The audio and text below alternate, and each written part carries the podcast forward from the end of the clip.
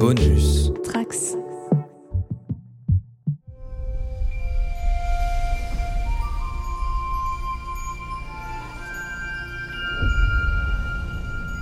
Bonjour à tous les trekkers et trekkies de toutes sortes, je suis le commandeur Guigui et je suis ravi de vous accueillir à bord de la station du Cadran Pop, le podcast sur Star Trek écoutable dans toute la galaxie et sur toutes vos applications de podcast via le flux du coin pop.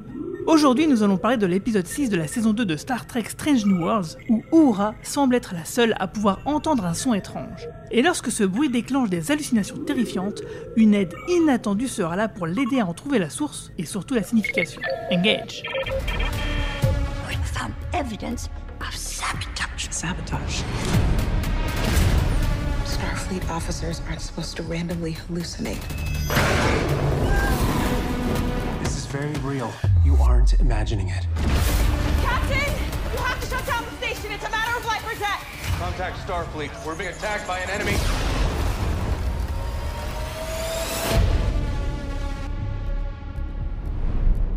Working. Pour en parler, bien sûr, je ne suis pas tout seul, je suis avec un équipage d'élite. Elle ne nous quitte plus puisqu'elle était déjà là la semaine passée. C'est notre lieutenant-major Anne Marina. Salut Marina. Salut Guigui, bonjour à toutes et à tous. Ravi de vous retrouver ce soir. Elle revient après une courte absence. C'est notre lieutenant Marie-Paul. Salut Marie-Paul. Salut tout le monde. Et tout pareil avec notre capitaine au cerveau positronique, le capitaine Manu. Salut Manu. Salut tout le monde, content d'être de retour. Il y a eu de la rénovation par ici. oui, oui, d'ailleurs justement, euh, j'allais en reparler, c'est euh, le, le Discord que tu as créé, où les gens peuvent donc du coup nous rejoindre pour discuter avec nous entre deux podcasts, entre deux épisodes. Euh, donc pour savoir euh, comment nous rejoindre sur Discord, et ben c'est simple, vous allez sur notre site internet et vous cliquez euh, Discord dans le, le menu, donc vous verrez euh, sur l'écran c'est en, en haut à droite, et sinon bah, c'est en description de ce podcast. Et d'ailleurs, justement, dans le Discord et aussi sur le site internet, on a eu pas mal de retours sur l'épisode 5, euh, qui était, euh, du coup, c'était plutôt sympathique. On a eu un long message d'Isma sur le métissage, euh, donc sur le site, qui était plutôt pas mal. On a eu Karine qui nous a fait, qui m'a fait rire avec une petite réflexion sur l'épisode de la semaine dernière en disant que c'était plus Star Trek personnel à faire que Star Trek Strange New Worlds, parce qu'effectivement c'était pas mal sur les personnages et donc ça m'a fait plutôt rire. Mais en tout cas, venez nous rejoindre, on est quand même assez nombreux maintenant, euh, au moins 70. On est très nombreux pour un, un Discord qui est ouvert depuis 10 jours. Franchement, ça fait vraiment plaisir et puis euh, du coup, bah, ça nous permettra peut-être de faire euh, davantage de choses avec vous euh, à, à l'avenir. On est le thread de Discord. On parle essentiellement de Star Trek, mais on parle aussi de plein d'autres choses. Et ça, c'est super parce que on, on peut découvrir plein d'œuvres de SF euh, qu'on connaît pas forcément, et ça, c'est cool. Ouais, c'est vrai que Manu il a créé un univers miroir avec euh, plein de salons euh, différents sur le- la lecture et d'autres séries comme The Expanse, Doctor Who, etc. On n'a pas mis encore Game of Thrones, Marina, on attendait que tout nous le demande pour ça. On a dit SF, on n'a pas dit gros nichon. non mais The Expanse et euh, Game of Thrones, c'est génial. Hein, donc venez discuter avec moi, venez débattre. Je suis ravie de discuter avec vous de The Expanse et Game of Thrones. On va commencer à parler enfin de l'épisode 6, euh, sans spoiler, avec un premier tour de table. Comment est-ce que vous avez trouvé l'épisode de cette semaine, donc sans spoiler, Marina? Alors moi, j'ai passé un très bon moment. L'épisode a caressé toutes mes zones de plaisir. Je dois dire que j'ai adoré cet épisode. C'est exactement, exactement comme l'épisode, pas, pas celui de la semaine dernière, mais celui d'avant sur, euh, sur la planète où personnages perdaient la mémoire, avec ce ciel violet euh, comme dans les, anciens épisodes de la série originale. Cet épisode correspondait exactement à ce que j'attendais de Strange New Worlds. Il n'y a pas encore assez, assez Pike. Et je pense que lorsqu'il y aura un épisode dédié entièrement à Pike, je serai la plus heureuse du monde. Mais là, cet épisode, avec tous les personnages, les scènes entre les personnages iconiques qui se rencontrent, les personnages qui ont des aventures différentes, moi, honnêtement, cet épisode m'a satisfaite. Merci. Enfin, un bon épisode. Et en plus, ça m'a rappelé cet épisode que j'avais adoré sur le voyage dans le temps de Lan et de Kirk pour rectifier la ligne temporelle. Donc, merci Strange Worlds. J'ai passé un très bon moment. Je vous aime. En tout cas, oui, c'est euh, cet épisode, on évoquera euh, beaucoup d'autres. Et toi, Manu? Euh, moi, j'ai vraiment beaucoup aimé l'épisode. Je trouve que. Alors, sur l'intrigue principale, on y reviendra en zone spoiler, mais je, la, trouve intéressante, mais re- redite de, de choses récentes. Mais je trouve que l'épisode, justement, un peu comme Marina, il, il gère bien ses relations, il pousse pas trop, Il y a euh, du forcing sur certains éléments, mais qui pour moi c'est à cause de nous, à cause de la communauté, des fans euh, qui, euh, s'ils l'avaient pas fait, ils auraient dit mais dans l'épisode machin, ils avaient dit que voilà. Jamais Et content. du coup, euh, du coup, voilà, on a le petit coup de capitaine de, enfin le capitaine de croisière ou je sais plus là, enfin le, le nouveau de captain. Fleet captain. Euh, mais en dehors de ça, ouais, je trouve que Kirk marche, bien, Uhura hyper bien, euh, les interactions entre les deux et puis entre Kirk et Lan ça marche bien aussi. Pike est pas hyper mis en avant mais il fait son taf quoi, il fait son, il fait bien son taf de capitaine je trouve. Les personnages pour en revenir à un truc que j'avais dit il y a deux semaines je crois, bah, c'est pareil, Uhura elle voit que ça va pas bien, elle voit qu'à un moment il faut que, il faut que les gens y fassent quelque chose et qu'il qu'il l'isole, qu'il la mette en sécurité peut-être, je sais pas. Mais euh, il y a pas de trucs qui me font hurler en fait. c'est déjà pas mal. Et non, euh, un bon sentiment. Je l'ai revu juste avant de venir là en mangeant et c'était cool. Toi, Marie-Paul? Bah écoute, euh, moi aussi j'ai trouvé ça plutôt chouette. Effectivement, comme Manu, il y a quelques petits points euh, dont on discutera en, en zone spoiler euh, qui auraient mérité un- une écriture un petit peu différente. Mais j'aime beaucoup le thème abordé. euh, Ça a déjà été fait euh, dans la première saison, mais je reste quand même toujours satisfaite qu'il y ait ce genre de choses qui soient là. Et surtout, moi je trouve ça super, c'est qu'on mette plus en avant Aura, qu'on travaille, enfin qu'on ait plus d'éléments sur, sur elle, voilà, qu'on creuse un peu le personnage. Toujours autant de mal avec Kirk, ça c'est pas. Mais je crois que j'ai un problème avec le personnage de Kirk, euh, quel que soit l'interprète, je pense au final. Et voilà, et ça se passe bien. L'intrigue B était. On en reparlera parce que je suis assez circonspecte sur la manière dont ça a été écrit et, fait, mais, mais c'est intéressant parce que pareil, ça pose aussi des spécificités à des personnages qu'on n'avait pas encore forcément euh, gratté plus que ça. Quoi. Pour ma part, bah, moi, j'ai pas vu d'impair à l'utopie hein, ici. euh, c'est souvent un truc qu'on reproche dans les, euh, épisodes récents en général en disant oui, c'est de la dystopie, ça va pas du tout. Là, on est clairement dans de l'utopie, donc c'est déjà un bon point en soi. Euh, Il y a un côté SF qui est un peu plus poussé qu'à l'habitude, même si c'est déjà vu. C'est vraiment beaucoup déjà vu. Il y a beaucoup de- d'épisodes de, Star Trek, de plein de séries différentes qui ont déjà évoqué, enfin. En gros, on pourrait se dire que l'épisode d'aujourd'hui, c'est un peu un patchwork de plein de trucs qu'on a déjà vus euh, précédemment, mais en même temps, c'est normal quand on a une série ou, enfin une, saga avec plus de 800 épisodes, franchement, c'est forcément obligatoire. Donc moi, je trouvais que l'écriture était plutôt cohérente et qu'elle gérait plutôt bien ses personnages et, sa trame, donc il y avait un bon équilibre. Alors c'est sûr que là, on est dans une série où la trame, elle sert plus les personnages euh, que l'inverse, mais comme c'est plutôt bien foutu, et ben pour moi, c'est un grand oui. Euh, moi aussi, ça a caressé toutes mes zones de plaisir, euh, Marina. Oh, génial. Et on va en parler tout de suite dans la zone spoiler. Red alert! Vos symptômes sont apparus quand on est arrivé dans la nébuleuse, c'est ça?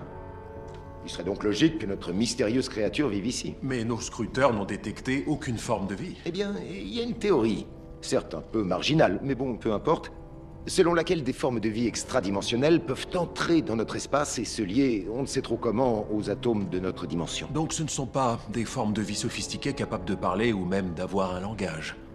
Il existe des similitudes dans la façon dont les différentes espèces traitent les pensées et les idées.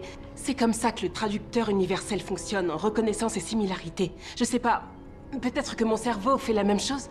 Donc des entités invisibles utilisent votre cerveau comme traducteur universel C'est peut-être le seul moyen qu'elles ont pour communiquer. Elles envoient des concepts simples dans la zone du langage de mon cerveau. Là, mon cerveau les interprète de la seule façon possible, à travers mes souvenirs ou mes pensées. Les visions...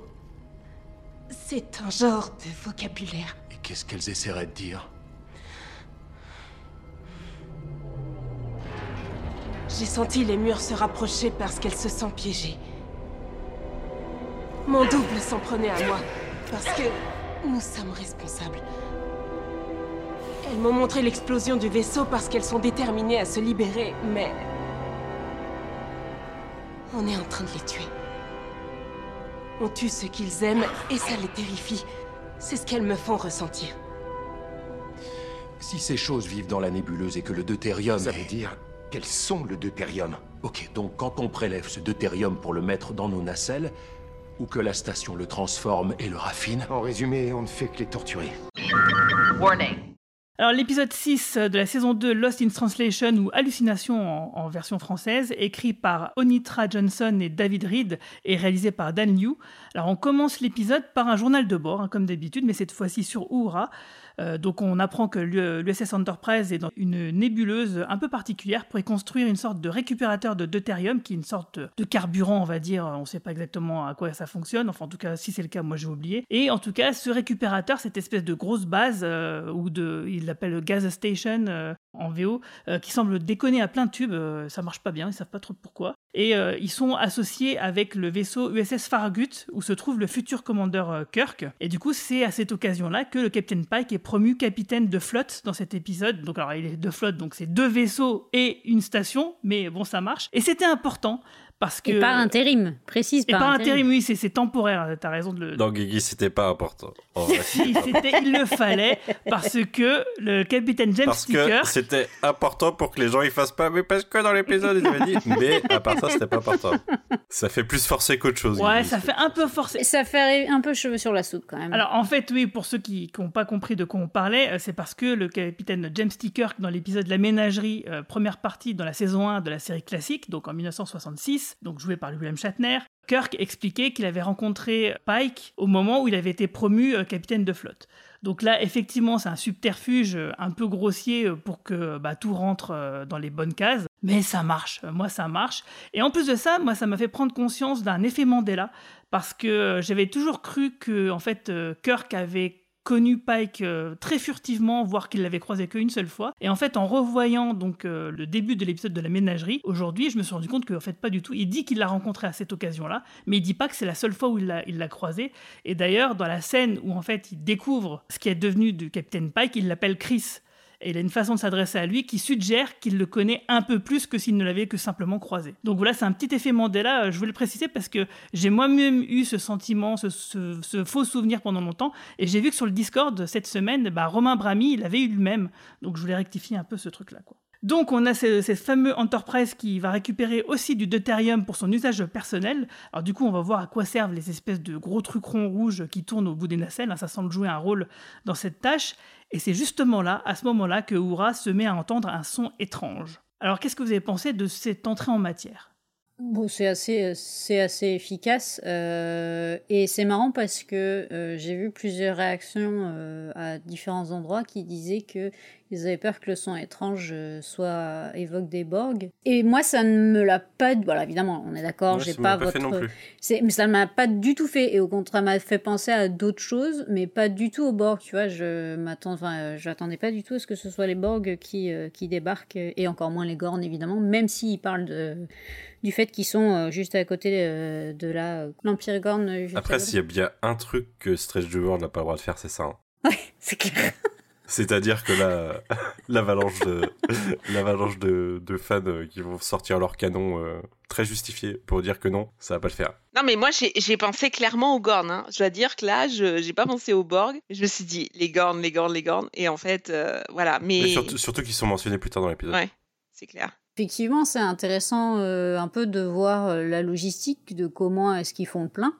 Euh, parce qu'explorer l'univers c'est sympa, mais à un moment tu tournes, enfin il faut bien du carburant d'une manière ou d'une autre. Donc la pompe à essence dans le dans l'espace c'est intéressant et surtout ça bah, ça montre bien que le, l'utopie, euh, l'utopie euh, Star Trekienne, euh, elle pollue, elle aussi quand même. Et c'est intéressant aussi de reprendre conscience un peu de ça. On est très focus sur l'exploration, l'aventure, les personnages et les machins, mais pensons aussi au reste de l'univers, quoi. Depuis Forces of Nature et tout ça, on sait que le passage en, en distorsion peut justement détruire la fabrique de l'univers. Et donc, euh, il faut demander l'autorisation de passer euh, en à une certaine vitesse euh, pour ne pas abîmer l'univers, justement. Ouais, ce fameux épisode de la saison 7 de la nouvelle génération qui était une belle métaphore, justement, bah, du réchauffement climatique et qui était plutôt pas mal. Bon, même si ceci dit, effectivement, il me semble qu'après, c'est dans Deep Space Nine ou encore un petit peu après, il semblerait qu'ils avaient corrigé le problème.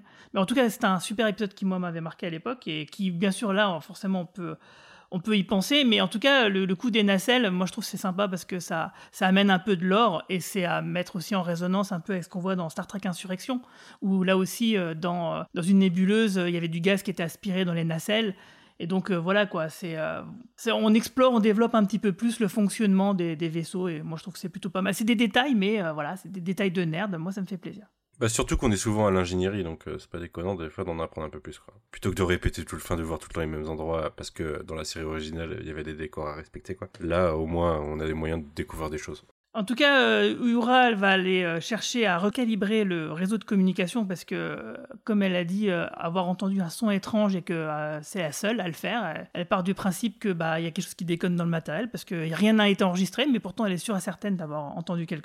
Comme Emmer, euh, donc l'ingénieur qui est décédé, l'Andorien qui est donc mort dans la saison 1, lui avait appris, bah, elle recalibre elle-même euh, donc le réseau de communication. Elle se fait surprendre par euh, Pelia et donc du coup il y a une discussion intéressante qui s'enchaîne en- entre les deux parce que Pelia, comme elle, elle remplace Emmer, donc elle confronte Oura en lui disant pourquoi vous m'évitez depuis le début, depuis que je suis arrivé euh, à bord? Bah tout simplement parce que oui, Oura elle est toujours triste, elle a toujours pas digéré, euh, elle a toujours pas fait son deuil en fait. Et du coup bon, il y a une conversation intéressante avec Pelia qui euh, sera pas mal présente dans cet épisode. J'ai deux choses sur cette scène. La première, c'est que j'ai une crainte qui s'est pas du coup, qui s'est pas fondée, enfin qui s'est pas révélée être fondée. C'était que le côté euh, euh, Uhura soit trop, trop dégoulinant dans l'épisode. Et je trouve ça euh, très bien fait. Je trouve que c'est assez, sobre, ça marche bien, on y croit quoi. On croit à leur relation qu'on a vue et même si, euh, même si il était là que 9 épisodes, je crois. Par contre, le truc sur lequel ça se confirme un peu ma crainte, c'est que Pelia, pour l'instant, euh, est-ce qu'elle va avoir un autre rôle que servir aux autres, en fait? Que servir à développer les autres personnellement? Parce qu'elle le fait sur deux persos, quoi, dans l'épisode. euh, et j'ai un peu l'impression que... Alors oui, euh, là on est dans une période de transition entre, entre Emmer et elle justement, mais euh, entre euh, Uhura et numéro 1, ça fait deux personnages sur lesquels euh, elle est un peu là pour les faire avancer elle. Quoi. Bah, en même temps, Pelia, moi j'ai l'impression qu'elle est là uniquement euh, pour nous amener Scotty à un moment donné. Donc je pense que c'est vraiment le personnage fonction qui est là pour servir les plats en fait. Moi, honnêtement, je l'ai bien aimé dans cet épisode, avec les interactions qu'elle a eues avec. Je l'aime bien aussi, attention, et j'aime bien l'épisode, j'aime bien les interactions. Ça me fait juste peur de est-ce qu'elle va avoir un rôle, quoi. Enfin, vraiment. Je me dis que qu'il y, a il y a forcément quelque chose parce que c'est effectivement soit elle amène Scotty, soit elle est, elle est là pour faire avancer le scénario, mais ils auraient, ils auraient pas pris un personnage et, un, et une actrice de cette envergure juste pour faire avancer euh, quelques personnages. Je pense qu'il y a des, il y a des trucs qui vont, qui vont arriver dans les prochains épisodes qui vont être, euh, qui vont être des, enfin, elle, va- elle est peut-être un catalyseur de quelque chose de plus grand. Mais là, honnêtement, dans cet épisode, dans, dans les petites scènes qu'elle a, déjà, elle est très charismatique. Et en plus, euh, elle fait avancer les personnages. Donc déjà pour ça, euh, tant mieux. En tout cas, moi je pense que Pelia, elle sera là euh, plus que pour une saison 2. Elle sera aussi là pour une saison 3. Parce que Scotty, de toute façon, j'ai pas envie qu'il arrive trop tôt non plus. hein. Parce que j'imagine bien qu'elle dira que Scotty c'était un de ses meilleurs élèves, par exemple, alors que Emmer, il était tout juste dans la moyenne. Ouais, je trouve que voilà, les interactions, c'est vrai que Pelia elle est toujours un peu, un peu marrante, un peu caustique. c'est, j'aime bien ce personnage aussi. hein. Autant la discussion avec Oura, encore ça va. Autant la discussion avec euh, Number One, je l'ai pas trouvé très naturelle et très fluide. Je trouve qu'il y a eu des problèmes d'écriture de script euh, sur le sur leurs échanges, mais on en parlera. euh, On en parlera après. Moi, c'est pas pas parce que c'est une, nana qui a une qui a plus de 100 balais, qui a fait X trucs, qu'elle doit être là vieille, d'avoir le rôle de vieille sage et de conseiller tout le monde. faudrait peut-être. Enfin, j'espère qu'on passera un peu à autre chose avec elle. Ouais, c'est un peu la Gainan, euh, la nouvelle Gainan, euh, quelque part, c'est clair. Après cette, euh, cette scène-là, on a la première vision que Uhura a avec un MR zombie, et là c'est le générique. Mais tout de suite après, comme le disait Manu, elle file voir le docteur, elle laisse pas traîner les choses, et qui conclut lui à une légère intoxication au deutérium qui serait mixée à un surménage qu'elle a, parce qu'elle a quand même vachement bossé justement, d'après ce que Pike dit, à, à la base sur laquelle il travaille pour le deutérium. Enfin, en tout cas, elle a préparé quelque chose, elle a beaucoup bossé précédemment. Et alors que Oura, elle essaie de dormir, mais continue de faire des cauchemars, notamment sur l'accident de navette qui lui a coûté sa famille, on a ce fameux euh, plot B euh, de, de l'épisode avec la rivalité qu'on a entre Una et Pelia, parce qu'en fait, Una, elle a envoyé sur la station euh, pour ses qualités managériales, euh, comme le dit Pike, pour gérer, parce que visiblement, les mecs qui étaient avant, ils arrivaient à rien et ils ont été un peu congédiés, du coup, elle est un peu là pour remplacer ça avec une team de, de l'Enterprise. Et elle et Pelia, pendant tout le reste de l'épisode, elles vont un peu se friter, un peu se chercher, euh, parce que Una donne des ordres que Pelia ne suit pas nécessairement, et, euh, et puis ça va pas du tout, quoi. Alors, moi, personnellement, enfin, la résolution de, de- cette rivalité, de ce plot, c'est qu'en fait, euh, Una, elle était triste d'avoir perdu Emmer, et puis euh, comme euh, eh ben, voir Pelia, ça lui rappelle Emmer, et donc ça la rend triste. Enfin, j'ai trouvé que ça, c'était un peu comme, tu disais Marie-Paul un peu tiré par les cheveux, et moi j'aurais préféré vraiment que l'épisode les mette en compétition professionnelle juste par ego, parce qu'elles ont rien à obtenir, elles sont même pas dans la même carrière. Il y en a une, elle est dans le commandement, l'autre elle est dans l'ingénierie, donc elles ont rien à, envier, à s'envier l'une à l'autre, mais juste l'idée d'avoir le dernier mot, quoi. Et moi je trouvais que c'était vachement intéressant d'avoir une mécanique un peu de compétition, un peu comme les frères Kirk ont dans, l'épisode d'ailleurs. Et moi j'aurais trouvé que ça aurait été intéressant parce que ça aurait pu faire un running gag et ça aurait pu être une bonne dynamique entre ces personnages-là, quoi. Je trouve que l'épisode, euh, il place, euh, je sais plus si c'est dans cette scène ou un peu plus loin, il place une remarque de Una que je trouvais pertinente à explorer euh, d'un point de vue dramatique ou personnage, quoi. C'est euh, qu'elle était dans Starfleet avant que naisse et qu'elle et, qu'elle a pas fait grand chose, quoi. Et je trouvais que c'était intéressant de peut-être explorer ça et en fait on, on, part dans une autre direction. Moi, ça m'aurait fait chier qu'ils les mettent en compétition parce qu'en fait c'est tout le temps ce qui est fait quand il y a des nanas qui montent un peu en grade, qui sont qui ont des postes, etc.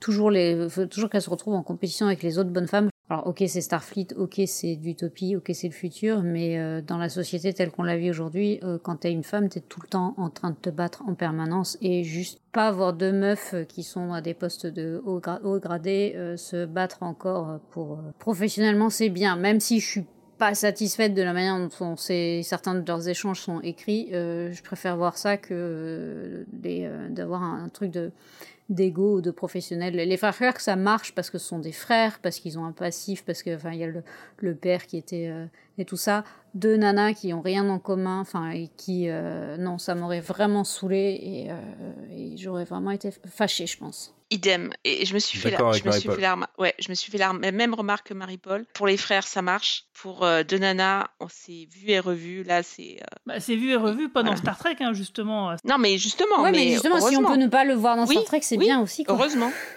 Moi, je, je, trouve que c'est vachement bien de, la, de, le voir aussi. Bah non, c'est un trope de merde, Guigui, quand même. Bah, c'est un trope sexiste, en fait, donc à partir de là, c'est pas obligé. Je sais pas si c'est sexiste, euh... mais tu vois, la dynamique que tu as entre. Ah, je prends un autre exemple. Un autre exemple. Euh, pas les frères, parce que oui, euh, le coup des frères qui sont en compétition, c'est aussi un trope, mais qui est différent. Mais là, c'est vraiment, c'est pas une compétition où elles ont quelque chose à obtenir, c'est l'une face à l'autre, c'est avoir le dernier mot. C'est un peu comme McCoy et Spock, par exemple, dans la série classique où en fait, euh, ils n'arrêtent pas de se crêper le chignon parce qu'il y en a toujours un qui va avoir raison sur l'autre. Mais là, ils ont une relation. Alors, je, je, ouais, je me trompe, c'est pas la même relation. Il y a de l'amitié de, de Ils sont potes, ils s'aiment et tout ça. Là, les deux meufs, elles se connaissent pas, elles arrivent juste, elles se fritent. Euh... Non, McCoy et Spock, au début, ils sont pas potes du tout, quoi. Ils sont au même point, quoi. D'ailleurs, on sait même pas. Au moment où on les découvre, on sait pas depuis combien de temps ils se connaissent. Oui, il y a même de l'antipathie, mais parce que tu sais que parce que tu sais que c'est un trope et que ça va finir en amitié déjà. Bah oui. Mais euh, mais le trope de le peu de personnages féminins on les oppose dans une compétition, c'est un trope trop vu et trop sexiste. Ouais, c'est il faut pour passer avoir envie. À, à, la rigueur, voilà, qu'il avoir soit envie. là, et, tu vois. Mais pour avoir envie, Guigui, je non, non, désolé. En tout cas, moi j'aurais préféré ça à ce qui a été fait. Euh... Moi je vois pas pourquoi c'est sexiste. Parce que oui, peut-être ça a été fait dans d'autres séries, j'en sais rien. Mais en tout cas, là en l'occurrence, je, je, vois. C'est sexiste parce que c'est un trope qui part du principe qu'il y a tellement peu de personnages féminins qu'elles sont obligées de se battre entre mais elles. Oui, mais là, justement, on n'est pas du tout dans ce cas-là. En fait, ouais, mais non, mais Guigui, en fait, moi, je trouve que c'est plus intéressant d'avoir deux personnages au gradé qui sont sorores et qui s'entraident et qui euh, et qui font face à la compétition ensemble plutôt surtout, que de surtout dans sur la la fédération gueule, à la base, c'est censé être ça, quoi. Je comprends que tu as envie, t'as, t'as eu envie de voir ça, mais juste en fait. Euh, avoir envie. Euh, j'avais envie de voir plus ça que ce qui a été fait en, réalité. Enfin, j'avais plus envie de voir ce qui était teasé que euh, finalement le, résultat final. Quoi. Parce que oui, sinon j'y avais jamais pensé. Hein. Je me suis jamais dit, tiens, ça serait vachement bien qu'il fasse ça.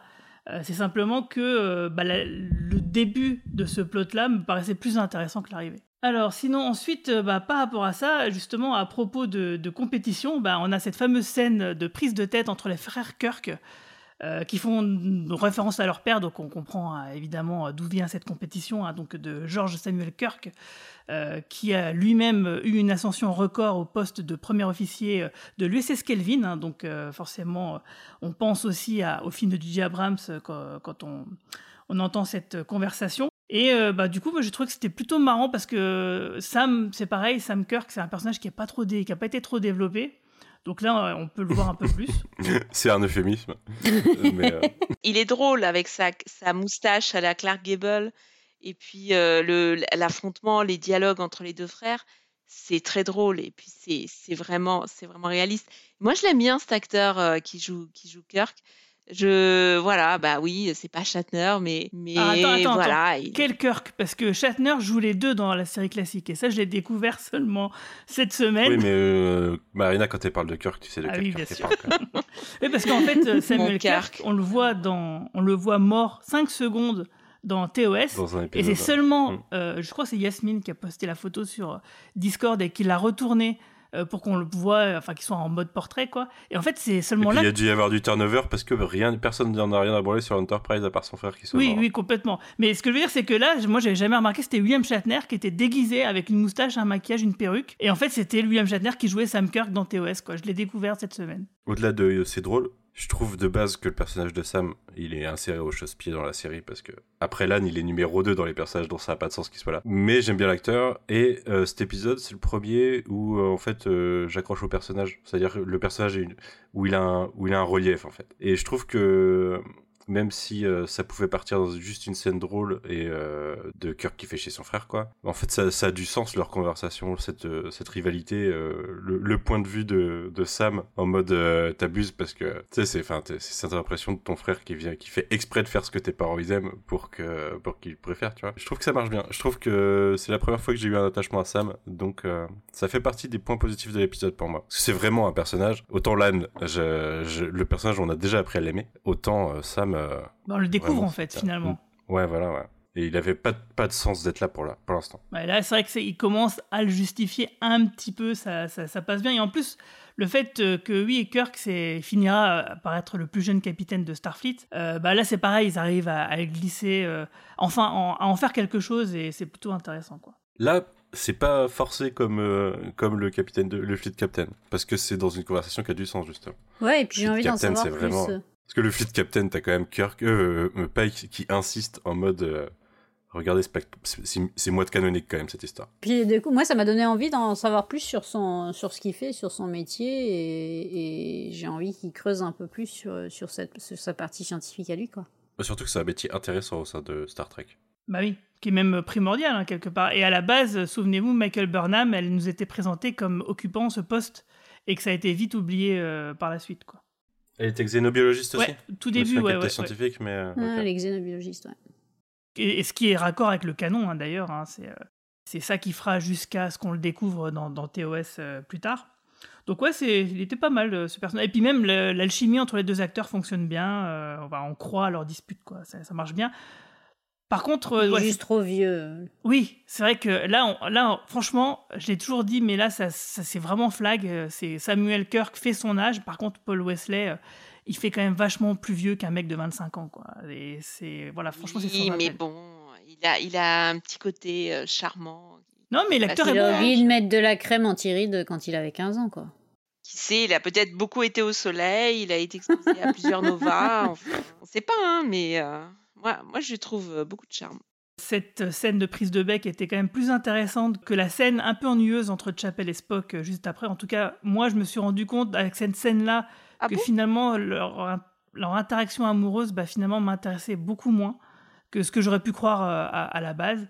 Et que j'étais un peu pressé que ça, ça se termine. Et heureusement, euh, ça se termine par Uhura qui interrompt euh, cette, euh, cette scène où en fait ils sont en train de tergiverser sur la nature de, De l'amour relation. quantique. La relation quantique. Voilà, Mais ça. oui, non, mais c'est ça qui est intéressant en fait. C'est plus intéressant que Spock et euh, Chapel en train de s'embrasser ou de d'avoir un épisode entier dévolu à leur, à leur relation. Là, le fait qu'ils soient en train de jouer à une partie d'échecs, qu'ils soient en train de, de- d'insinuer plein de choses pendant deux secondes, j'ai trouvé ça plus intéressant et plus intrigant, en train de me dire est-ce qu'ils l'ont déjà fait? Est-ce que, mon Dieu, ah, est-ce que euh, il s'est passé quelque chose? La réponse est oui. Et en plus, euh, je pense, tu regardes en VF encore, Guigui Euh, non, je fais les deux.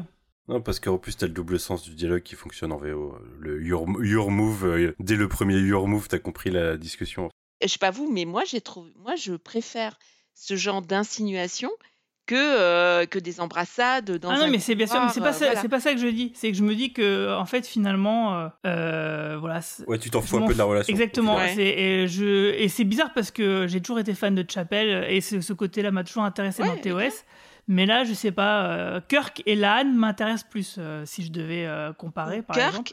et Uhura. Parce que moi, je dois dire que la scène où ils, se, où ils discutent au bar, moi, je dois dire que si vous m'avez écouté depuis euh, les premiers podcasts, je, je, je dois dire que je elle tenais une chandelle. Voilà. Moi, je tenais une chandelle dans la série originale pour Kirk et Uhura.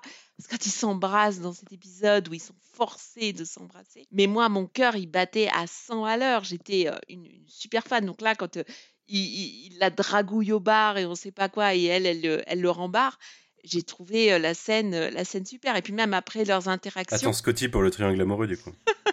Mais voilà, pff, moi, j'adhère pas du tout à Aura et Scotty, il faut vraiment me le vendre. hein?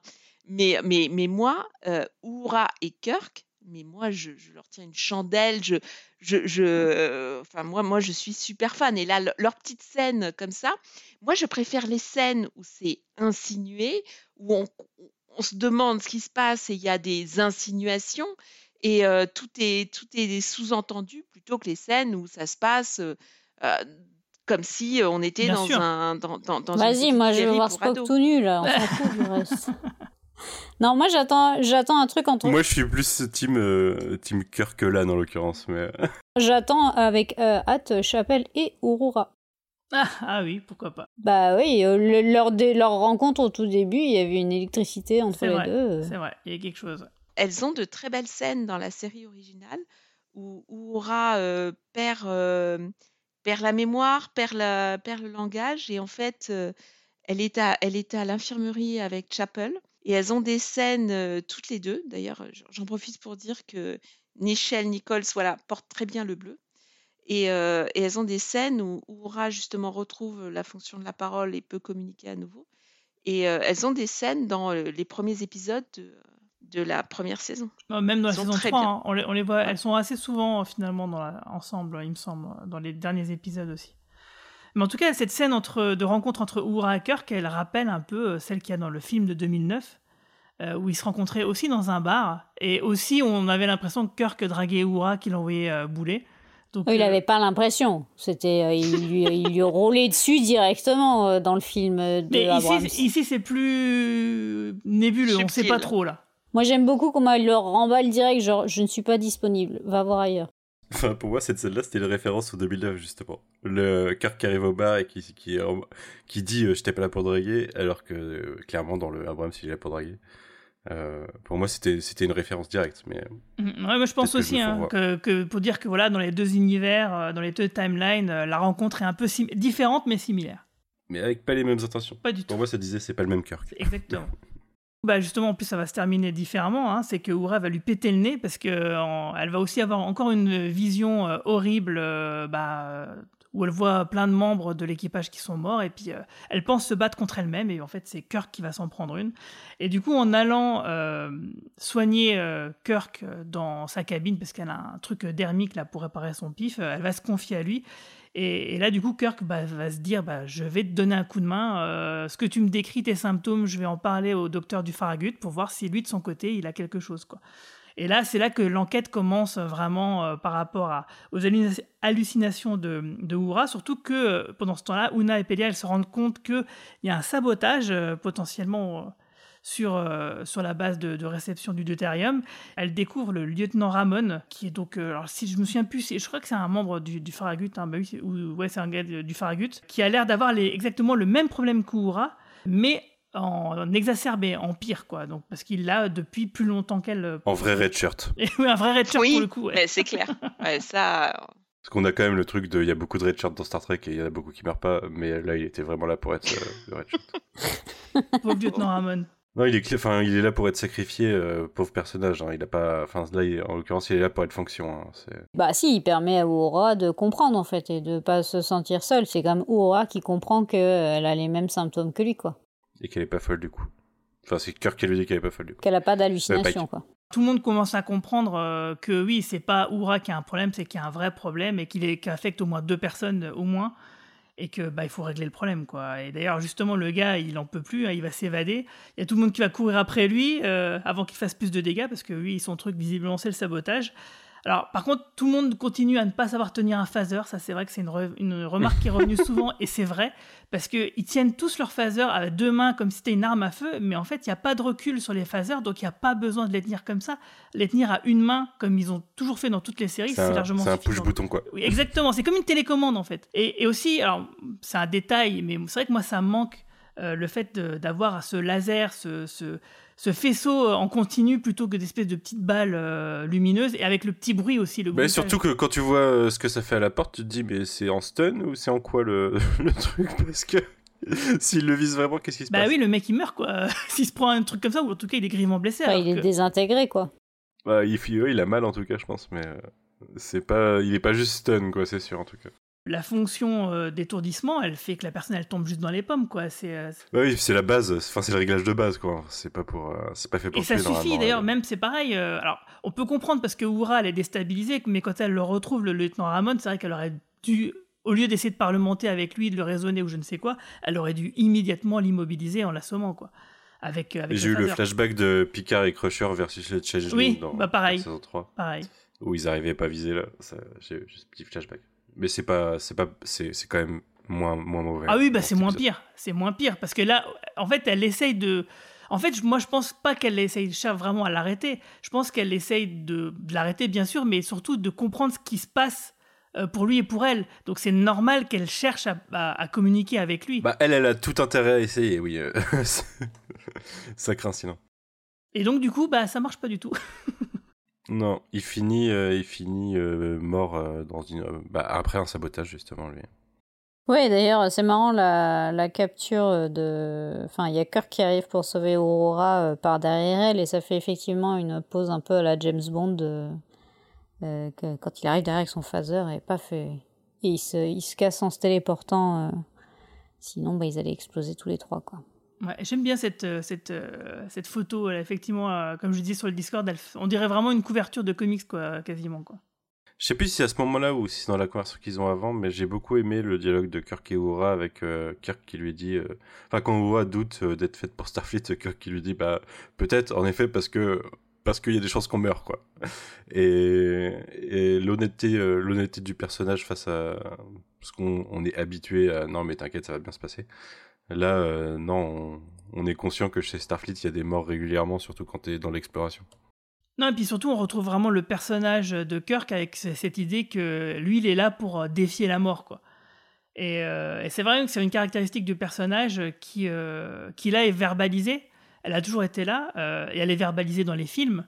Mais là aussi, et, le fait que oui, il a, ce discours par rapport à Aura, moi j'ai trouvé que en, ça, on retrouvait le, le Kirk qu'on connaissait en fait.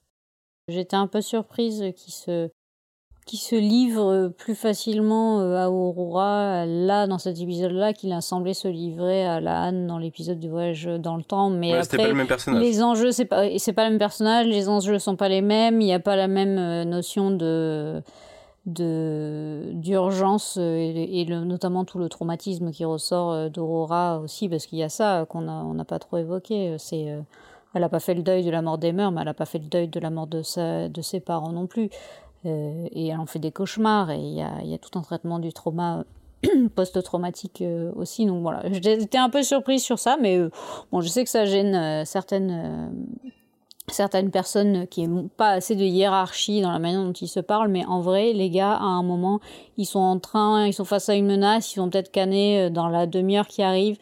Les, la, la chaîne de commande, à un moment, tu l'oublies un petit peu que, aussi, quoi. Surtout qu'en fait, ils, bon. sont pas du même vaisseau. euh, ça. Et puis, euh, et puis c'est Kirk qui l'invite. euh, je veux dire, c'est la conversation. Enfin, c'est parce qu'il s'est, il s'est montré, comment dire, bienveillant, prêt à accueillir ce qu'elle avait à dire. Donc, pour moi, il n'y a Mm. pas de problème. Et en À plus de ça, dans la, je sais pas moi, dans les autres séries Star Trek, dans la nouvelle génération, ça arrivait quand même assez souvent ce genre de truc. Bah, que les mecs, ils sont là, euh, en gros, ils voient qu'il y a quelqu'un qui a un problème en face d'eux, euh, bah, ils discutent et puis ils se livrent l'un l'autre et puis euh, ça se passe quoi. Enfin, Mais moi, là, ça m'a pas choqué quoi. quand elle lui donne ce coup de poing et qu'il lui dit non mais attention on va en pas en parler parce que vous aurez des problèmes pour pour avoir frappé un officier supérieur là on a justement l'évocation de, de- du fait que c'est un officier supérieur et que lui justement il la protège mais après euh, moi je pense que il manque un petit peu ce recul de de la hiérarchie et de voilà là là clairement c'est mis de côté, c'est Parker. Mais sinon, euh, voilà, euh, c'est parfois euh, il n'y a pas ce, ce rapport militaire. Après, euh, il y a des scènes que j'ai beaucoup aimées. On n'a pas encore parlé de Pike suffisamment pour son rôle. Moi, je trouve qu'on le voit pas assez, mais il est à sa place dans cet épisode. C'est-à-dire qu'il veut protéger Uhura de, de sa fatigue, et notamment, je ne sais pas combien de fois il lui intime l'ordre d'aller se reposer. Elle ne l'écoute pas. À un moment, elle, elle doit juste faire ce qu'il lui dit, parce que euh, on, fait. a, on a enregistré. Oui, mais elle le fait, mais, mais enfin, euh, elle le fait, mais péniblement, et puis à la fin de l'épisode, et contrainte et forcée. Mais si vous voulez, rappelez-vous, euh, on a enregistré un podcast euh, euh, au, Ciné L'Étoile avec euh, Lloyd Cherry, avec il y avait Romain Languzo. qui, qui parlait du, du travail et du fait que, voilà, parce que Lloyd Cherry avait posé la question, est-ce qu'on doit tout faire dans Starfleet? Est-ce que, voilà, on doit tout sacrifier au travail? Et Romain avait répondu non. Il y a un moment, on doit avoir une vie. Le travail, c'est pas. Il y, a, un petit côté idéalisé chez Star Trek où les gens travaillent, sont épuisés et puis continuent à travailler et c'est très bien, c'est valorisé, c'est ça qui est valorisé. Mais dans la vraie vie, eh ben, je suis désolée, je suis d'accord avec Romain. il faut se reposer, il faut écouter son supérieur quand il, quand il dit qu'il faut, faut aller se coucher, se reposer, et il faut pas en faire qu'à sa tête. À un moment, euh, Pike, il est dans son rôle, et il le martèle, je sais pas combien de fois dans l'épisode, Oui, mais et Marina, il est dans son rôle moi, je, de- vais, de je, vais, je vais capitaine. défendre Oura. Oura, elle le fait dès le début de l'épisode quand Pike lui dit. Simplement, Oui, c'est elle des- elle-même qui va directement chez le médecin. Quand elle revient sur le pont, c'est après une Eh hallucination. oui, c'est- s'en ça n'a rien à voir en revient. fait. Et c'est parce que en fait, ces cauchemars continuent qu'elle n'arrive pas à dormir euh, que l'histoire continue. Mais en vrai, elle a écouté les ordres de Pike dès le début. Et en fait, à chaque fois qu'il lui a donné ce genre d'ordre, elle l'a essayé, elle a essayé d'écouter, mais c'est pas de sa faute si elle a pas pu quoi. Parce qu'il y a un côté somnambule en fait. Elle, euh, il y a probablement un moment où elle s'endort et, euh, et c'est à ce moment-là que la vision elle démarre. Quoi. Voilà, moi, je, moi, j'avais l'impression que. Alors, c'est vrai que vous l'avez vu, vous, mais moi, par exemple, je faisais attention à ça parce que moi, j'ai j'ai- j'ai ce problème. Je, j'ai tendance à trop travailler et, euh, et quand mon manager me dit, bah, faut aller te reposer, bah, je le fais. Ou alors, bah, je le fais euh, spontanément comme ça. Mais, mais j'avais l'impression qu'elle le faisait pas assez parce qu'elle était tout le temps crevée. euh. Mais elle le fait dès le début, dès le début de l'épisode, ah, juste après le pré-générique. Ah ouais, bah, elle va à l'infirmerie, c'est le docteur Mbenga qui, qui lui dit bah bah, écoute maintenant tu vas te coucher et puis la scène d'après elle va se coucher, elle a ce cauchemar où en fait elle voit euh, la fumée noire qui s'échappe de la navette de la- qui a tué sa famille en fait. Donc euh, Ah, et désolée, après pas- ça ça m'a pas ça m'a pas marqué. Après, pendant tout l'épisode, j'ai l'impression qu'elle qu'elle luttait contre la fatigue. Non mais moi je Euh, eh, oui elle lutte contre la fatigue mais euh, à son camp défendant. Parce qu'elle a ces hallucinations-là, que de toute façon, ça, elle peut pas dormir, contrôle, en quoi. fait. Mais, euh, mais t'as raison, moi, Pike, j'ai trouvé, euh, j'ai trouvé complètement dans son rôle. hein. Par exemple, quand à la fin, euh, t'as Oura qui dit, euh, parce que bon, je, saute un peu, mais à la fin, donc il faut détruire la station parce que c'est la source du, problème en fait. Euh, elle dit balancer les torpilles, etc. Et en fait, on voit derrière Pike qui fait un mouvement de la tête pour dire à Lan, oui, vas-y. En gros, c'est pas Oura qui donne l'ordre de. Enfin, elle dit de le faire, mais le vrai ordre, il vient du hochement de la tête de Pike. C'est-à-dire qu'en fait, euh, est vraiment en avant dans l'épisode-là, mais pour autant, chaque personnage est quand même à sa place en, termes de hiérarchie et euh, de hiérarchie militaire, etc. Alors oui, ok, ils sont plus détendus, euh, ils sont plus euh, ouverts les uns aux autres, ils sont plus sympathiques, quoi. Ils sont pas stricts, ils sont pas voilà comme on peut l'avoir dans notre armée contemporaine, mais euh, ils sont quand même chacun à leur place, euh, euh, que ce soit Lan en tant que chef de la sécurité quand il faut traquer le gars, etc.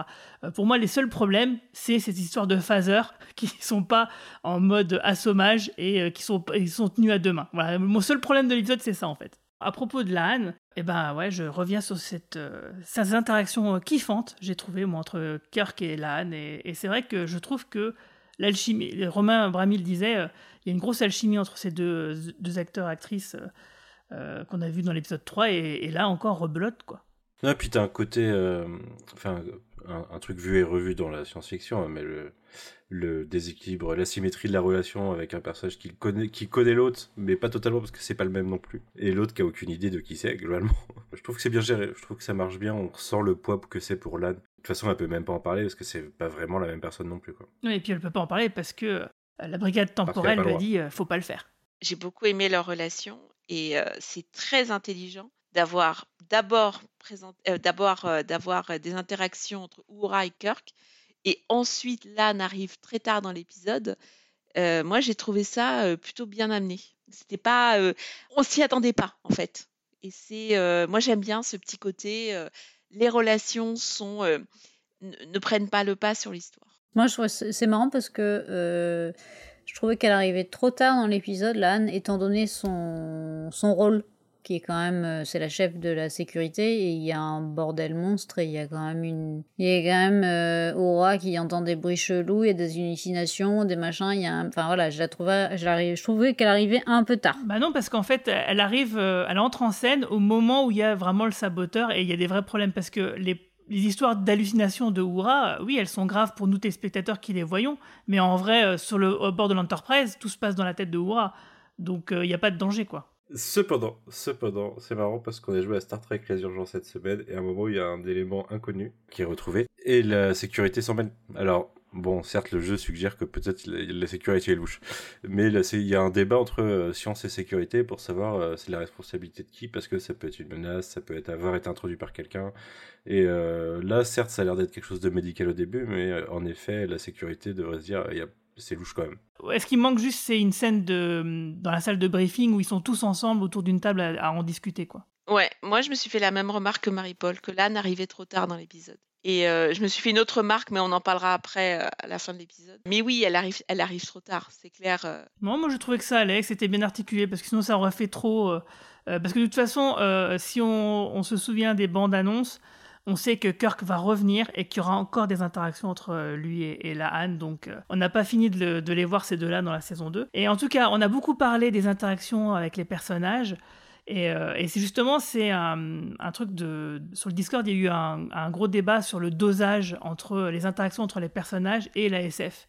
Et là, justement, on va rentrer dans le côté SF, c'est que euh, le, pourquoi des hallucinations de Oura, c'est qu'en fait, il y a une race extraterrestre dimensionnelle, différente, etc., qui vit dans le deutérium qu'ils sont en train de récupérer. Et leur façon de communiquer, c'est d'influer sur le cerveau de Oura, etc.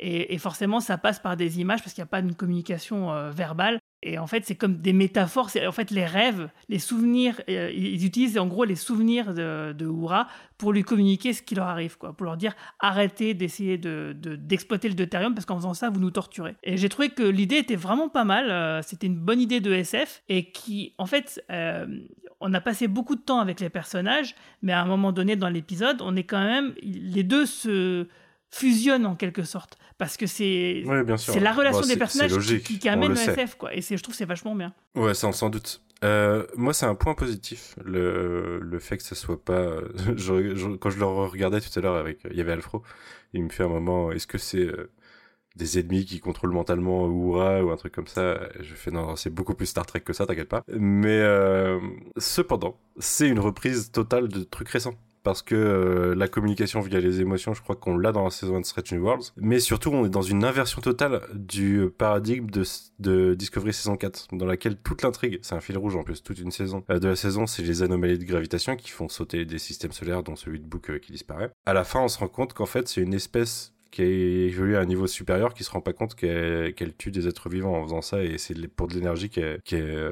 en fait, elle mine, quoi. Et du coup, euh, je sais plus si l'avant-dernier ou le dernier épisode, il y a toute la problématique de communiquer avec eux, et en fait, on est l'espèce Tensi euh, dans cette, euh, dans cette situation. Enfin, la fédération, c'est l'espèce Tensi de, de Discovery, quoi. C'est exactement la même intrigue. De plus, la saison 3, c'était une histoire de, le fil rouge, c'était une histoire de, d'un personnage qui avait été euh, modifié génétiquement par son, par des radiations de deutérium, donc là, c'est, on est encore, on croise encore un petit peu tout ça. Mais euh, ouais, il y a des bonnes idées de SF, mais faudrait, faudrait peut-être bah, en fait, il, en choper d'autres. Il y en a plusieurs. Hein. C'est, il y a aussi dans la saison 4 de la nouvelle génération, euh, je sais pas si vous vous souvenez cet épisode où euh, tout le monde fait des cauchemars. Et c'est aussi parce que tu as une espèce d'extraterrestre qui leur demande de l'aide et la seule façon qu'ils ont de, faire, bah, c'est de leur faire ça. On voit cette espèce de, scène où il y a Dana Troy qui, qui, qui, nage un peu dans une espèce de truc un peu violet, un ciel chelou. Euh, donc c'était un peu même la même idée, mais il y a aussi euh, autre chose. Euh, Marina, elle parlait tout à l'heure de l'excellent épisode Les Forces de la Nature. Mais il y avait déjà dans la saison 2 de Discovery cette idée que le Sport Drive foutait un bordel dans une autre dimension de simple fait de son exploitation et qu'en fait il aurait fallu l'arrêter. Et moi à l'époque je, m'étais dit mais, mais en fait pour justifier l'arrêt de l'utilisation du Sport Drive qui expliquerait pourquoi dans les autres séries on n'en on en entend plus jamais parler, bah c'est parce qu'ils ont, arrêté, ils ont décidé d'arrêter de l'utiliser parce que ça détruisait la dimension d'autres êtres vivants quoi. Bon, euh, évidemment, dans Discovery, ils ont fait n'importe quoi et du coup, la finalité, c'était complètement autre chose. Ils ont complètement merdé, euh, chié dans la colle là-dessus, quoi. Mais l'idée de base, elle, était là. Et sinon, pour revenir aussi sur la saison 4 de Discovery, euh, l'histoire de la communication, de comment, comment Michael Burnham, elle décryptait un peu comment communiquer avec l'espèce Tensi, c'était vachement moins bien fait. Et surtout, moi, j'avais trouvé quand même. J'aurais trouvé ça plus intéressant même qu'à l'époque euh, que l'épisode Tennessee refuse d'arrêter d'exploiter euh, les, trucs et donc de détruire des planètes comme elle le fait parce qu'on aurait très bien pu imaginer qu'ils étaient euh, dans l'obligation de le faire parce qu'il y avait c'était la seule solution pour eux. Et qu'est-ce qu'aurait fait la fédération dans un cas pareil? Et ça aurait été, je pense, un, un plot plus intéressant. Mais fermeture de cette parenthèse. qu'est-ce que vous avez pensé, Marina et Marie-Paul, justement, de, de toute cette histoire? Marie-Paul? Laquelle? L'histoire sur, euh, sur euh, l'espèce qui essaye de communiquer, en fait. C'est intelligent d'avoir pris Uhura, qui est aux communications, pour, euh, pour le faire. Moi, moi, je me suis fait la remarque pendant l'épisode, c'est-à-dire que c'est malin. Donc, de, de passer bah, par elle, de l'utiliser, de l'utiliser comme un, comme un médium de communication, c'est voilà. Mais après, je pense que l'épisode parlait de parlait d'autres choses aussi, de des problématiques de faire le deuil, des relations, de, de voilà, de d'autres choses. C'est le sous-texte, bien sûr. Mais euh, par contre, moi, ce qui je regrette quand même dans cet épisode, c'est qu'on nous explique pas pourquoi Oura a été choisi, parce que c'est quand même bien euh, pratique. la communication. c'est quand même lié, c'est la... Oui, mais eux, ils le savent pas. à la communication. Oui, mais euh, Ramon, c'est un ingénieur. Donc, euh, tu vois, c'est, euh, ils ont, ils l'ont pris, mais on ne sait pas pourquoi exactement. Qu'est-ce qu'il aurait fait? Comment ils peuvent connaître que cette personne-là est en charge de la communication? Bah, elle a plus, euh, elle a plus une sensibilité peut-être, plus. Ah, oui, mais d'accord. Peu, peu importe les raisons. C'est simplement que j'aurais aimé que ce soit plus développé parce que ça aurait aussi permis peut-être, tu vois, de, de en, en plus d'approfondir l'histoire, ça aurait aussi approfondi le personnage quelque part, tu vois, de, de verbaliser certaines choses. Enfin bon, c'est un détail, hein.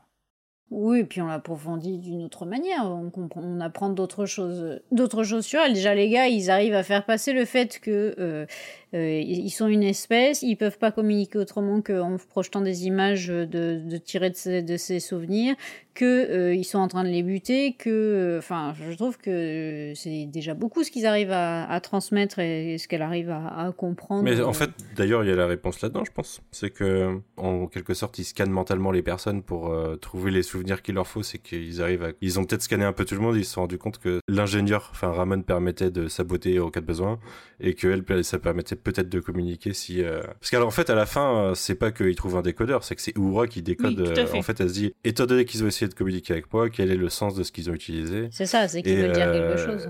Elle est vraiment essentielle dans sa réflexion, quoi. C'est toujours pareil, toi, dans l'épisode de la, de la nouvelle génération, c'est tout l'équipage qui subit un peu le même sort, quoi. Et on aurait imaginer, enfin pourquoi est-ce tu vois, se dire ils ont peut-être pas assez de, puissance, donc du coup ils, doivent choisir la, bonne personne. Et en fait ce que tu dis là, moi ça me semble complètement cohérent et logique, et c'est aussi comme ça que j'aurais pu le comprendre.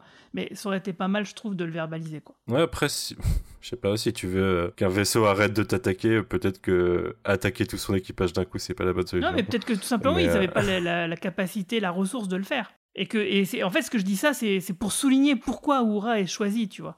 Bah, moi, c'est un petit manque hein, qui n'est pas gênant, mais euh, j'aurais trouvé qu'il était intéressant justement pour encore plus marquer le coup que bah, Oura était vraiment euh, la personne idéale pour cette mission en fait.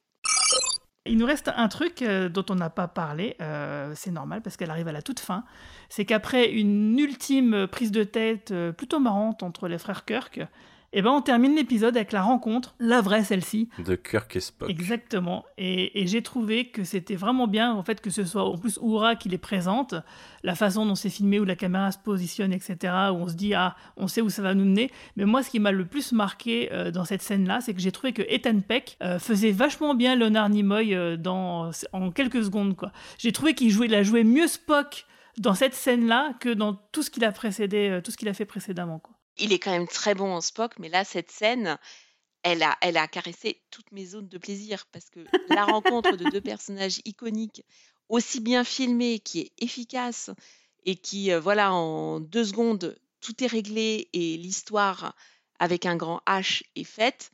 euh, pour, enfin, c'est super bien fait. C'est euh, là, moi, j'en ai eu des frissons et, et je me suis dit, waouh, ils se sont, ils se sont serrés la main. Et tout, t'as as raison, Guigui. La manière dont c'est filmé, c'est euh, entre la, la, on se centralise sur cette poignée, on se concentre sur cette poignée de main. On sent que l'histoire est en marche. Ouais, et aller voir les trois discuter, euh, ouais, c'est, ça fait plaisir, quoi. En- Désolé, j'étais en train de me dire, je vais faire une alerte Twitch quand les gens s'abonnent, qui sera Marina qui dit elle a caressé toutes les. Il y a trop de potentiel ici. c'est clair. Mais tu peux, tu peux le faire, Manu. En fait, euh, secrètement, je suis en train de préparer un t-shirt avec, cette, euh, avec, cette, avec ce slogan. Euh, c'est marrant, est-ce que vous avez remarqué qu'on parle pas de du plot B et les interactions? Parce qu'on a un peu évoqué le début mais on n'a pas laissé passer tout le reste ça nous a vraiment pas emballé hein En fait, ce qui, est, ce qui était embêtant avec ce plot B, c'est que moi je reviens sur cette histoire hein, de, euh, en fait, c'est Emmer euh, qui, euh, qui, qui était la cause en fait de, de cette mésamitié entre, entre les deux personnages. C'est que moi j'ai senti qu'il voulait absolument euh, raccorder le plot B au plot A avec cette histoire. Mm. Mais pour moi, c'était pas nécessaire. Euh, ça aurait très bien pu être n'importe quelle autre raison que celle-ci, en fait. Le respect que ces deux personnages-là pouvaient avoir euh, l'une pour l'autre au bout d'un moment, oui, ils pouvaient avoir une autre origine. C'était pas obligatoire. Ouais, donc en plus, ça faisait redite, du coup, parce que ça faisait vraiment un miroir avec euh, ce, que, ce qui se disait euh, entre Pelia et Ura au début de l'épisode. Et c'est peut-être ça aussi qui fait que bah, c'était moins passionnant. Mais en tout cas, c'était quand même utile dans le. Leur scène était quand même utile à la trame A, malgré tout. hein. Parce que c'est quand même elle qui découvre euh, le lieutenant Ramon, le sabotage, etc., qui finalement lance vraiment toute l'histoire et toute l'enquête, quoi. oui c'est vrai mais bon et ça permet quand même de faire un de nous aussi on fait notre deuil du personnage de Emmer qui était quand même Oui. qui était quand même chouette et très attachant et qui est- quand sa mort était un peu Bah, c'est vrai, du coup, l'épisode-là aussi, il donne une bonne conclusion euh, à Emmer. Ça lui donne vraiment une, une bonne conclusion. On a moins l'impression que sa mort dans la saison 1, elle était euh, gratos, quoi. Mais moi, je, je maintiens que je trouve ça un petit peu malaisant que la- le deuil de ce personnage passe pas celui dont on devrait faire le deuil pour arriver à McCoy et on est obligé de le faire à un moment. Je trouve, je trouve ça bizarre. Euh, J'ai pas compris. J'espère vraiment qu'elle aura une autre fonction. euh. Ah, Ah, tu parles dire J'espère que Pelia aura une autre fonction que ça. Ah oui, J'espère, moi j'espère que c'est pour ça qu'elle sera dans la saison 3 parce que elle a pas eu assez de place euh, sinon quoi. Donc euh, il faut vraiment qu'elle ait son épisode à elle, c'est sûr. Est-ce qu'on peut juste parler d'un point?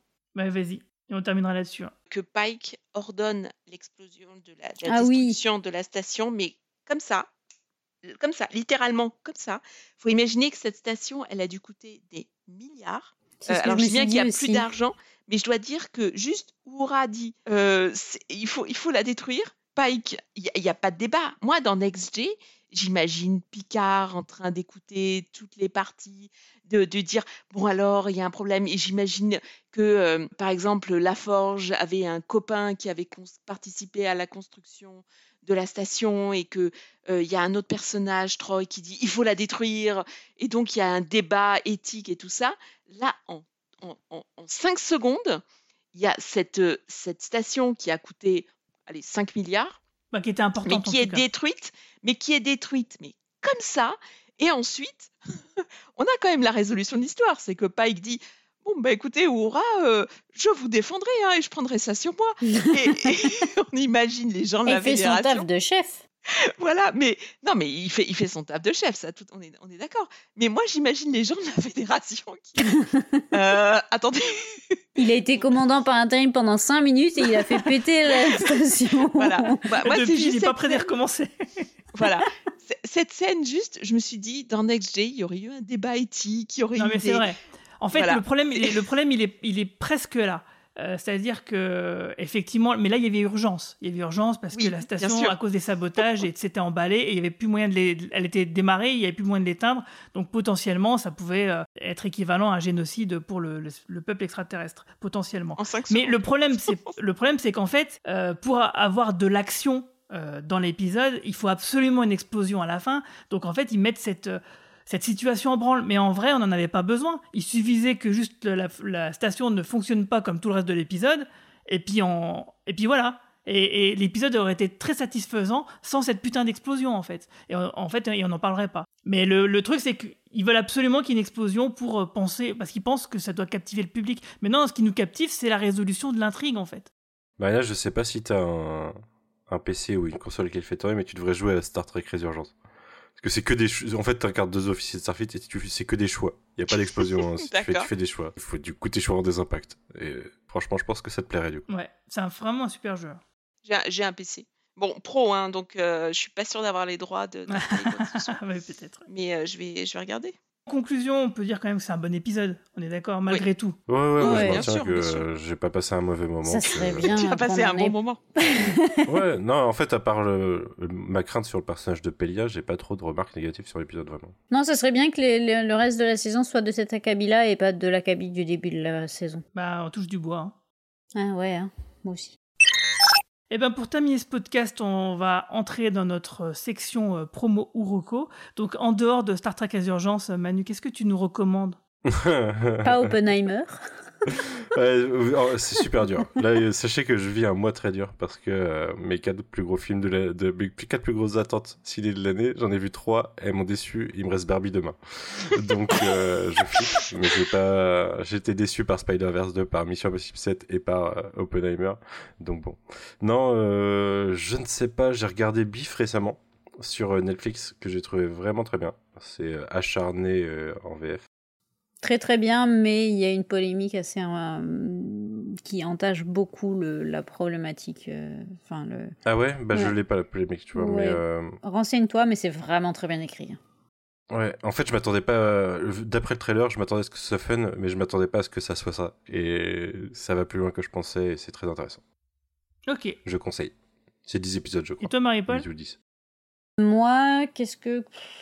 Qu'est-ce que, qu'est-ce que. euh, bah écoute, moi j'ai fini euh, il y a pas si longtemps une traduction euh, d'un bouquin collectif euh, qui sortira normalement à la rentrée. Euh, alors, collectif, c'est-à-dire que c'est un ouvrage où il y a une quarantaine d'auteuristes euh, dirigés par Marjane Satrapi autour de euh, Femmes, Vie, Liberté, le mouvement de révolution qui se passe en Iran depuis euh, maintenant plusieurs années. Et pourquoi est-ce que moi j'ai euh, travaillé dessus? Parce qu'en fait, il y a des autoristes qui ne sont pas francophones, qui ont donc écrit, écrit en, anglais et ont demandé de faire la traduction d'un certain nombre de pages.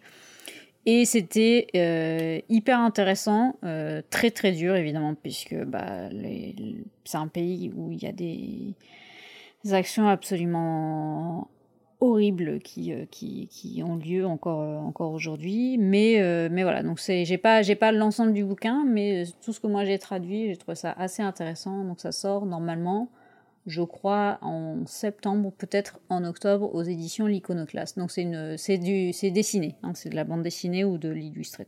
Et ça s'appelle Femme, Vie, Liberté. Ok, bah c'est noté, bah tu nous en parleras le, le moment où ça ressort. Et toi, Marina? Eh bien, moi, je suis team Manu dans le sens où euh, j'ai vu Mission Impossible 7 et je me suis endormie pendant le dernier acte, mais bien endormie.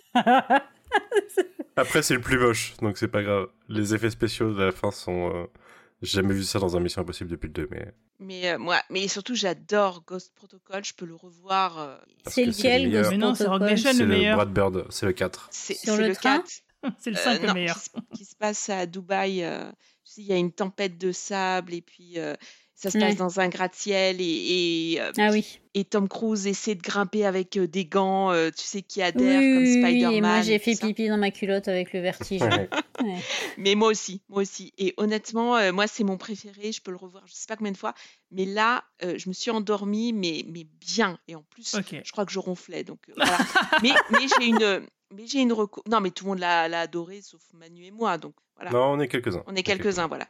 Euh, moi, j'ai une reco parce que hier, je me suis dit que quand même, il y avait. euh, Alors, déjà, il y a un podcast en ce moment qui a repris, c'est Blockbusters de Frédéric Sigrist, qui est quand même topissime. J'ai vu les épisodes d'Alan Moore. D'ailleurs, il y a euh, Roman Nigita qui est passé vilains. dedans Et Il aujourd'hui. y a Roman Nigita qui passe aujourd'hui, je vais l'écouter euh, ce soir. J'ai écouté Albator, Alan Moore et euh, sur les super vilains, et il y en a un sur Schwartz- Schwartzy aussi. Est-ce qu'il y a un Euh, peu mais- plus de meufs dans ces intervenantes? Euh, pas forcément, non. J'ai Mhm. pas. euh, Non, pour. Ah oui, et Mary Shelley sur Frankenstein. Euh, Il y en avait, il y en avait quelques-unes. là. Euh, mais. J'ai vu qu'il a annoncé le Rocky Horror Picture Show bientôt. Ah, super. Parce que j'ai une pote justement qui va peut-être. Mais euh, moi, j'ai une reco BD. C'est euh, irrécupérable. Je me suis dit quand même, parce qu'à part Watchmen, Ah. bien sûr, qui est euh, pff, C'est vieux. Panthéon, mais irrécupérable. Irredeemable, du coup? Oui, Ouais. Irredeemable, ouais, de Straczynski. Euh, non, c'est pas Non, Straczynski, attends, mais c'est euh, un mec type euh, Sup- euh, Superman. qui C'est pète Mark les Wade, voilà. C'est le seul bon Mark pète- Wade que vous il- pouvez lire. ouais. un, un Superman qui pète les plombs un jour, euh, qui a une charge mentale monstre, parce que quand tu lis la BD, c'est il a une charge mentale, et il pète, il pète un câble un jour, et donc bah, l'humanité est foutue. Et franchement, mais c'est une des meilleures BD avec Watchmen euh, que j'ai jamais lu. Donc oui, lisez Watchmen, mais irrécupérable, c'est C'est euh, Supreme. Power qu'il avait fait chez Marvin, euh, chez, chez Marvel à l'époque. euh, Chez Marvin. L'escadron suprême euh, qui avait été- Je me demande si c'est pas Mark Waid qui a inventé l'escadron suprême d'ailleurs. Mais, euh, mais Straz avait fait un run euh, début des 2000 chez, chez Marvel et c'était pas mal. Et du coup, oui, c'est la même idée quoi. Parce qu'avec Hyperion, avec un Hyperion qui est un, Superman fasciste. Et là, c'est toute la Justice League en l'occurrence dans Supreme Power. il faut que je regarde. Alors, Ok, et ben moi, Marocco à moi, c'est Mission Impossible 7, parce que j'ai trouvé que c'était super. et sur ce, on va s'arrêter là. Excellent. Donc merci à toutes et tous de nous avoir suivis. N'oubliez pas que si nos podcasts vous plaisent, merci de nous mettre 5 jolies étoiles et sympathiques commentaires sur les applications où vous nous écoutez, mais aussi sur Twitter, Discord, Facebook et sur notre site podcast.lecadranpop.fr. Longue vie et plein de prospérité à tout le monde. Salut. Salut. Program